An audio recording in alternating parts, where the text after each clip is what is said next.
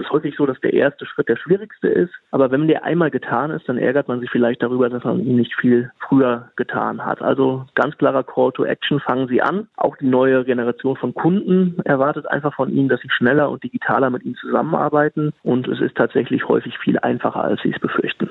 Soweit Christian Neuser vom IT-Dienstleister Datev, der unter anderem die Digitalisierung kaufmännischer Prozesse in Handwerksunternehmen vorantreibt. Mein Name ist übrigens Stefan Flück und ich begrüße euch zum Projekt Hörwerk. Projekt Hörwerk. Themen für Handwerksbetriebe. WhatsApp-Nachrichten, PDF-Rechnungen, Tabellenkalkulationen. Bei der Digitalisierung fängt heutzutage wohl niemand bei Null an. Was fehlt, ist aber oft ein Plan dahinter, eine digitale Strategie. Ein Thema, mit dem sich auch unser zweiter Gast im Hörwerk-Podcast bestens auskennt, Bauunternehmer Jürgen Bruns aus dem niedersächsischen Lohne. Er war seinerzeit auf der Suche nach einer Softwarelösung für Arbeitszeiterfassung, fand aber nichts Passendes. Stattdessen fand er einen Kunden, der zufälligerweise auch Softwareentwickler war, und daraus wurde letztlich die App 123 erfasst. Von ihm wollte ich wissen, was ihm die ganze Digitalisierung denn konkret gebracht hat. Ich kann jetzt auf meine Eltern verzichten. Meine Eltern konnten also beruhigt in Rente gehen und äh, ich habe sie quasi wegdigitalisiert. ja, äh, wenn das kein Grund ist, sich mal ernsthaft mit der Digitalisierung auseinanderzusetzen. Denn darum geht es letzten Endes. Arbeitsabläufe effizienter zu gestalten. Ich versuche das, was wir auf irgendwelchen Zetteln hin und her schieben, zu vereinfachen. Durch einmalige Eingaben in irgendein Medium Daten für viele verfügbar machen. Das ist das Ziel. Und hier sind drei Bereiche, in denen ihr das erreichen könnt. Erstens Rechnungen, zweitens Arbeitszeiterfassung und drittens Terminplanung. Nicht falsch verstehen, es geht nicht darum, das alles auf einmal anzugehen, es geht darum, irgendwo anzufangen. Vorneweg aber noch eine kleine Warnung. In diesem Podcast geht es um die Chancen der Digitalisierung. Aber natürlich gibt es auch Risiken. Ich empfehle euch den Artikel zu lesen, den ich euch in die Show Notes gepackt habe, also in die Beschreibung von diesem Podcast. Darin geht es um einen Kollegen, der falschen Versprechungen geglaubt und so auch eine Menge Geld in den Sand gesetzt hat. Und noch was. Wir werden uns hüten, euch hier bestimmte Apps oder Programme als digitale Heilsbringer zu verkaufen. Um einschätzen zu können, was euch konkret weiterbringt, braucht ihr eine individuelle Beratung. Dazu später noch mehr. Uns geht es eher darum zu zeigen, warum es sich lohnt, in die digitale Neuorganisation zu investieren. Doch vorher noch eine Investitionsempfehlung für eure Fahrzeugflotte. Sponsorinfo. Und zwar den Nissan Juke. Denn vom Juke gibt es jetzt die neue, zweite Generation. Ja, und was soll ich sagen? Das Mini-SUV ist erwachsen geworden, also zumindest ein bisschen. Das Aussehen ist immer noch markant, aber insgesamt ist das Design gefälliger geworden. Ansonsten hat Nissan fast überall eine Schippe draufgelegt. Der neue Juke ist etwas breiter, etwas höher und deutlich länger. So habt ihr innen mehr Platz und der Kofferraum ist um 20 Prozent größer. Länger geworden ist auch die Liste mit der serienmäßigen Ausstattung. Da sind jetzt unter anderem zu finden LED-Beleuchtung, Klimaanlage, Tempomat, Verkehrszeichenerkennung und ein Notbremsassistent. Angetrieben wird der Juke von einem effizienten Dreizylinder Turbobenziner mit 117 PS. Der Einstiegspreis liegt bei knapp 19.000 Euro und wer mehr über den neuen Nissan Juke wissen möchte, der findet alle Infos auf nissan.de. Sponsorinfo Ende. Digitalisierung. Wann bitte soll ich mich denn da noch drum kümmern? Das ist eine gute Frage, aber falsch gestellt, denn ein Hauptvorteil ist nun mal die Zeitersparnis, sagt Christian Neuser. Er leitet bei der DATEV ein Team von 45 Beratern, das in Steuerkanzleien und Unternehmen digitale Lösungen einführt. Und weil sein Vater Elektrikermeister ist, weiß er auch aus persönlicher Erfahrung, wie viel Zeit im Handwerk für Büroarbeit draufgeht. Insbesondere auch abends und am Wochenende. Also warum sollte man sich nicht Gedanken machen, dass man diese Aufgaben so zeitsparend wie irgendwie möglich erledigen kann? Wir haben da eine Studie der Goethe-Universität. Die hat sich einfach mal angeschaut, wie lange dauert die Bearbeitung einer Eingangsrechnung auf Papier. Und das sind fast 30 Minuten. Wenn ich diesen Prozess komplett digitalisiere, dann dauert das nur knapp mehr als zwei Minuten. Und da sind wir auch schon bei der ersten Möglichkeit, euch digital besser zu organisieren. Rechnungen. Hier profitieren Handwerksunternehmen besonders schnell von der Digitalisierung, sagt Christian Neuser von der DATEV, die als Genossenschaft der Steuerberater ja auch ihre Wurzeln im Rechnungswesen hat. Auch Bauunternehmer Jürgen Bruns sieht das so. Und wenn ich mir nur einen Scanner anschaffe, um damit die ersten Rechnungen einzuscannen, die dann auch zum Beispiel automatisiert in die Buchhaltung oder an den Steuerberater zur Verbuchung laufen. Das sind so die, die ersten Sachen, wo ich sage, okay, man erkennt sofort einen Erfolg, dann macht das Ganze auch Spaß. Doch egal, wo ihr ansetzt, bei der Digitalisierung geht es erstmal gar nicht um Hardware oder Software, sondern um Prozesse. Bleiben wir doch mal bei den Eingangsrechnungen. Wer nimmt hier alles in die Hand? Wie werden die geprüft und angewiesen und archiviert? Ihr solltet erst überlegen, wie lässt sich das besser organisieren. Wenn Sie heute einen schlechten analogen Prozess haben, dann ist der Prozess halt immer noch nicht gut, nur dadurch, dass er digital ist. Und ähm, was ich also auch ganz dringend empfehlen muss, ist, dass man jetzt keinen Parallelbetrieb macht. Ein klassisches Beispiel dafür sind PDF-Rechnungen, die ausgedruckt werden. So gehen nicht nur Zeit und Material flöten, sondern unter Umständen auch die Rechtssicherheit. Stichwort GOBD. Nur mit PDFs zu arbeiten ist das schon besser, aber immer noch nicht gut genug, denn PDFs enthalten keine sogenannten strukturierten Daten. In diesem Fall Rechnungsdaten, die in anderen Bereichen auch teilautomatisiert weiterverarbeitet werden können. Zum Beispiel im Online-Banking, der Finanzbuchführung oder der Materialbeschaffung. Es gibt da verschiedene Formate, die zur PDF auch diese strukturierten Daten mitliefern. Das ist zum Beispiel das Zugpferdformat. Bei der Erstellung dieser Rechnung wird automatisch eine Datei im XML-Format erstellt und da stehen dann alle Informationen drin, die benötigt werden, um den Zahlungsträger zu befüllen. Und ich habe auch einen Großteil des Buchungssatzes schon vorbefüllt. Das heißt, wenn Sie sich ein Format wünschen können von Ihren Lieferanten, dann wünschen Sie sich das Zugpferdformat. Und wenn Sie Ihren Kunden etwas Gutes tun wollen, achten Sie darauf, dass Ihre Software auch Zugpferdformat ausgeben kann. Elektronische Rechnungen machen also nicht nur euch das Leben leichter, sondern auch euren Kunden. Und falls ihr noch mehr Motivation braucht, ab November 2020 müssen alle Rechnungen für öffentliche Aufträge elektronisch ausgestellt und übermittelt werden. Arbeitszeiterfassung. Hinter Stundenzettel hinterherlaufen, die dann erstmal entziffern, abgleichen, für die Nachkalkulation abtippen. Diese Zettelwirtschaft konnte Bauunternehmer Jürgen Bruns irgendwann nicht mehr ertragen und er wollte eine digitale, eine mobile Lösung für die Baustelle. Das Problem dabei, das war so um 2006, 2007 und Smartphones waren absolutes Neuland. Und da hat Dominik Sander, das ist ein Softwareunternehmer bei uns aus dem Ort, mir dann sozusagen die erste Anwendung programmiert, dass ich selbst die Daten auf der Baustelle und die Stunden der Mitarbeiter einfach vor Ort eingetippt habe. Ein Smartphone war damals so teuer, dass die alle zu mir gesagt haben, du glaubst doch wohl nicht, dass irgendwann mal ein Maurer mit so einem Gerät über die Baustelle läuft. Ja, klarer Fall von Irrtum. Jedenfalls wurde aus dieser Software die Anwendung 123 erfasst, die der Bauunternehmer maßgeblich mitentwickelt und in der Firma Brunsbau getestet hat. Das Erfolgsrezept war und ist Spezialisierung. Wir sind ein Produkt für die Baubranche, denn da alleine sind die Anforderungen schon so speziell. Wenn Sie versuchen, so eine eierlegende Wollmilchsau, sage ich mal, zu entwickeln für alle möglichen Branchen, dann verzetteln Sie sich. Ein Heizungsbauer, der öfter mal Wartungsarbeiten und Serviceaufträge ausführt, hat ein völlig anderes Anforderungsprofil. Da muss man schon so ein bisschen die Abläufe auch in die Software reinbringen. Jeder Betrieb braucht individuell passende digitale Lösungen.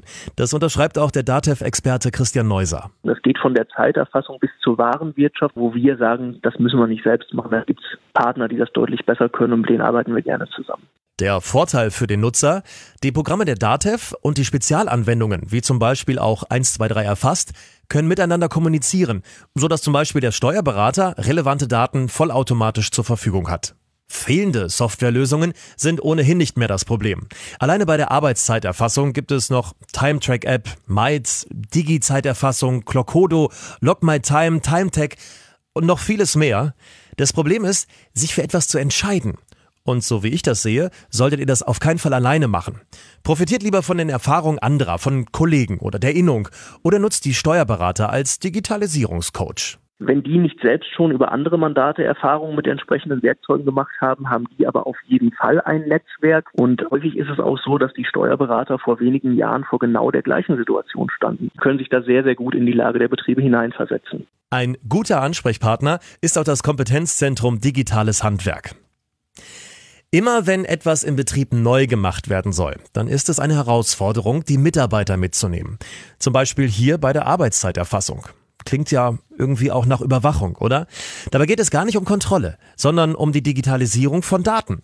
Aber das müsst ihr euren Mitarbeitern auch erklären. und am besten gleichzeitig klar machen, welche Vorteile Sie davon haben.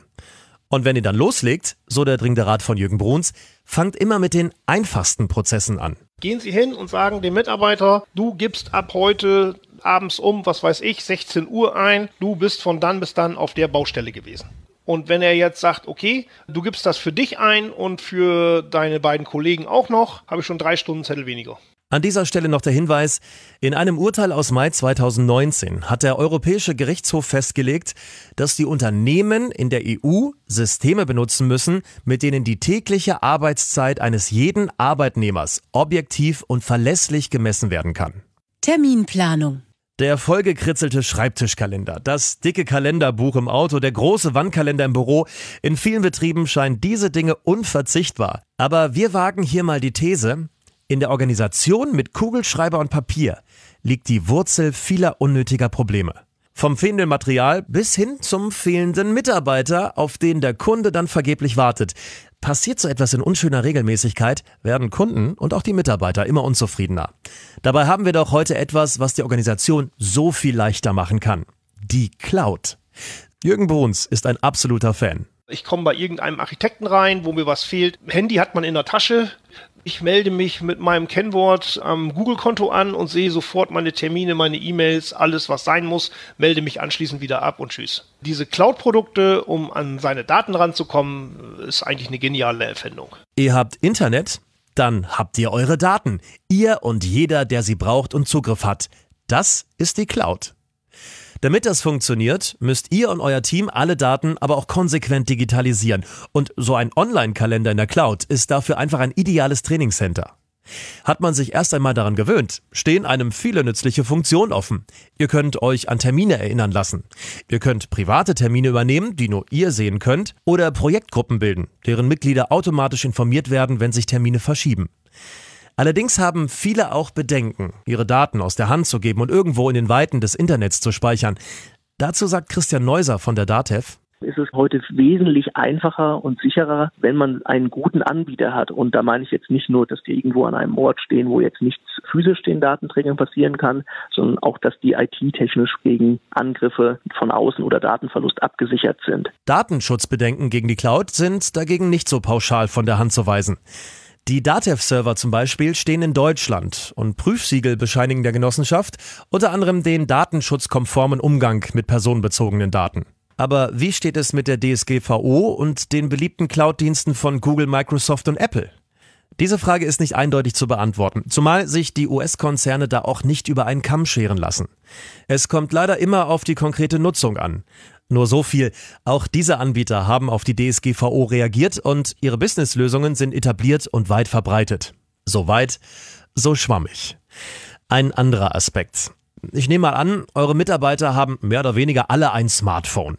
Können die ihre Smartphones nicht auch für den Betrieb nutzen? Hier die Meinung von Jürgen Bruns. Ich sag jetzt mal so, der Mitarbeiter kommt am Monatsende, jetzt ist aber mein Datenvolumen alle, weil ich die ganze Zeit Firmenfotos schicke. Und dann ist die Baustelle natürlich auch nicht das, wo ich mit einem privaten in, in Zement und Staub mit rumlaufen will. Ich habe immer diese sehr relativ robusten Baustellen-Handys genommen, wobei ich dann aber auch gesagt habe, wenn ihr es privat nutzen wollt, äh, heute im Zeitalter der Flatrates, viele Mitarbeiter hatten dann plötzlich auch gar kein privates Handy mehr. Die haben nur noch das Diensthandy benutzt. Ja, Betriebshandys sind ja sicher auch nicht schlecht für die Mitarbeitermotivation. Ein weiterer Vorteil, sie lassen sich gut auf denselben technischen Stand halten, das macht es viel leichter, neue Funktionen einzuführen. Zum Beispiel gibt es Tools, mit denen eure Kunden auf eurer Homepage selber Termine machen können, die dann automatisch in euren Cloud-Kalender wandern. Generell kann man sagen, die Digitalisierung entwickelt sich in eine gesunde Richtung, wenn Dinge, die vorher getrennt waren, sich vernetzen. Wenn wir anfangen mit irgendwelchen Medienbrüchen, dass wir sozusagen den Zettel dann zu Hause wieder ausdrucken, um ihn in eine andere Software einzugeben. Nein, Sie müssen Projekte und Daten mit anderen Sachen austauschen können und jede Software, die heute nicht über einen sogenannten Webservice oder eine Programmierschnittstelle verfügt, die haben ganz schlechte Karten. Web-Services sind übrigens Standards, die Datenübertragungen in andere Systeme oder Programme ermöglichen. Viele Apps fürs Projektmanagement haben zum Beispiel Schnittstellen zu Cloud-Kalendern, damit man hier wie gewohnt weiterarbeiten kann. Also, achtet darauf, dass eure Softwarelösung an andere Bereiche andocken kann. Eine gut funktionierende Insellösung mag zwar fürs Erste reichen, aber wenn die Daten nicht von der Insel wegkommen, dann fangt ihr irgendwann von vorne an. Zusammengefasst. Aller Anfang ist schwer, aber bei der Digitalisierung soll das nicht so sein. Sucht lieber den schnellen Erfolg. Wir haben uns hier auch auf Bereiche konzentriert, in denen das oft gut möglich ist. Die elektronische Rechnung, die Arbeitszeiterfassung und die Terminplanung in der Cloud. Aber vielleicht ist es bei euch ja auch die Organisation der Fahrzeugflotte oder die Baustellendokumentation oder was anderes. Entscheidend ist, dass ihr das Projekt Digitalisierung konsequent und in kleinen Schritten vorantreibt. Und dafür braucht ihr eure Mitarbeiter. Zunächst mal, um Prozesse zu analysieren und gemeinsam zu überlegen, wie man es besser machen kann. So macht ihr sie auch klammheimlich zu Komplizen und holt sie mit ins digitale Boot. Erst danach geht es dann darum, geeignete Hard- oder Softwarelösungen zu finden. Dafür gibt's Hilfe, die ihr auch in Anspruch nehmen solltet, denn ein Schnellschuss kann auch schnell nach hinten losgehen. Ein Ansprechpartner ist zum Beispiel das Kompetenzzentrum Digitales Handwerk und der Steuerberater, denn er weiß, welche Anforderungen das Finanzamt an digitale Prozesse hat. Wichtig ist, dass eure Softwarelösungen Schnittstellen haben, damit die Daten auch an anderer Stelle weiterverarbeitet werden können. Im Idealfall führt Digitalisierung so zu einer immer stärkeren Vernetzung und dazu, dass Prozesse, die euch früher viel Zeit gekostet haben, plötzlich automatisch im Hintergrund laufen. Also, Nutzt eure Chance zur digitalen Neuorganisation und stellt die Weichen dafür, dass euer Betrieb auch künftig gut aufgestellt ist. Wenn euch diese Hörwerkausgabe gefallen und weitergebracht hat, dann abonniert uns doch auf iTunes, Spotify, Google Podcast. Dafür könnt ihr auch auf handwerk.com gehen und im Podcast-Bereich den Abonnieren-Button drücken. Der Service ist natürlich komplett kostenfrei. Und gerne könnt ihr uns auch weiterempfehlen. Würde uns freuen. Also bis zum nächsten Mal, euer Stefan Pflück. Projekt Hörwerk. Eine Kooperation der Schlütersche Mediengruppe und Antenne Niedersachsen.